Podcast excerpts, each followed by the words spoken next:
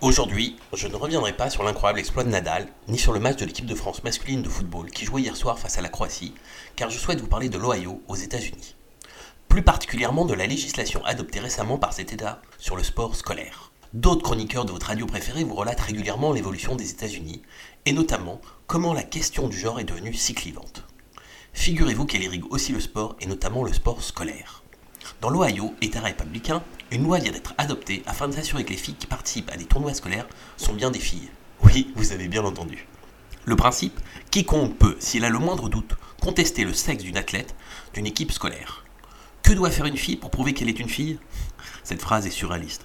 Tout d'abord, un médecin devra examiner l'anatomie reproductive externe et interne de l'athlète mise en cause. C'est-à-dire il conviendra de mesurer la taille du clitoris pour s'assurer que celui-ci n'est pas trop gros, ce qui pourrait être un signe d'intersexualité et donc de disqualification. Ensuite, le médecin devra s'assurer que l'athlète dispose d'un utérus et d'ovaires, via une palpation dans le vagin. Enfin, parce que ce n'est pas terminé, il sera procédé à un prélèvement sanguin afin de mesurer le taux de testostérone.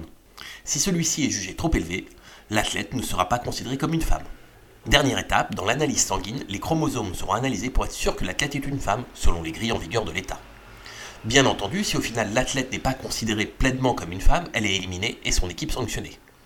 Évidemment, ce sont des athlètes jugés comme des garçons manqués, comme moins féminines, autres sottises, qui vont être ciblés en premier. Opérationnellement, cela veut dire quoi? Pour toute équipe scolaire dans l'état de l'Ohio, il conviendra de demander aux athlètes de procéder à cette série d'examens en amont de toute compétition pour éviter la disqualification. D'ailleurs, toute personne qui signalera un cas douteux n'est pas susceptible de procéder à une dénonciation calomnieuse selon la loi, mais sera considéré comme un lanceur d'alerte. Oui, un lanceur d'alerte, rien de moins. Du grand n'importe quoi.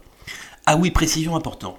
Ce dispositif concernant le sport scolaire, il est donc applicable dès l'âge de 10-11 ans, c'est-à-dire lorsque les jeunes filles arrivent au collège. La prochaine fois qu'on vous parlera des valeurs du sport et de l'exemplarité du sport scolaire américain, pensez-y, d'ici là, vive le sport.